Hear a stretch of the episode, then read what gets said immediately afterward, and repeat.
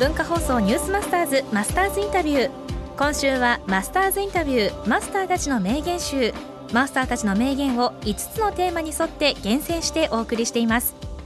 4日目の今日のテーマは中小企業のこれからというテーマです。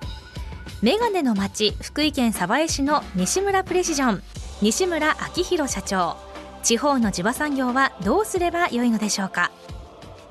まあ、今の時代、まあ、IT っていう技術がありますからその IT の技術を使っていかにこう自社の価値自社が持っているものを広く伝えていくかその情報発信っていうのが非常に大事だというふうに思います。これだけこう物が溢れてるじゃないですか、はい、皆さんも物にはもう満足してるんですよね。だからいいものだから売れるっていう時代はもう終わっていて、うん、その価値をいかに伝えていくかって伝えれるんだからこう積極的に伝えていかなきゃいけないんですよ。でもものづくりのメーカーの皆さん町工場の皆さんってこう伝えるのが下手なんですよね。だから作るだけじゃない。作るのと同じぐらい情熱をかけて伝える努力っていうことをしなきゃいけないですよってよく言ってるんですけどね。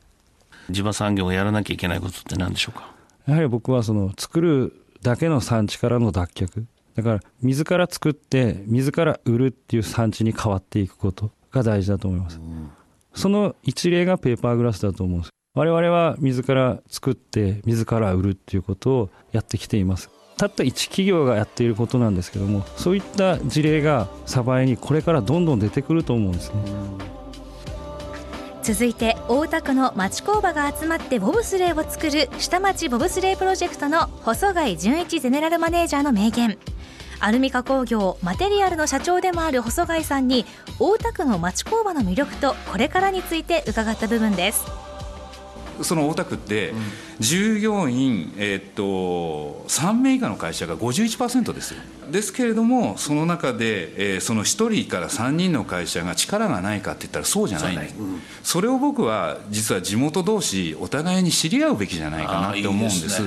だって、うん、おそらくですけど世界一小さい穴を開けられる会社って大田区にあると思いますよ。うん、やっぱりいいなって思うものその人に大切なものだって思うものはできる限りそれを具現化していくのが中小企業の役目だと思うんです、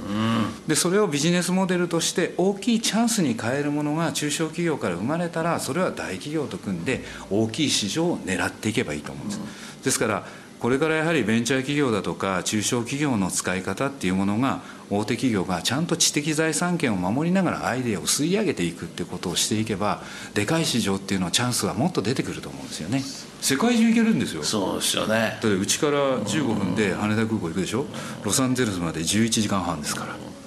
そしたら作ってもらいたいものが何でもできる地域困りごとをバーンと解決するじゃないですか、そしたら11時間半後に今まで形のなかったものが届くわけですよ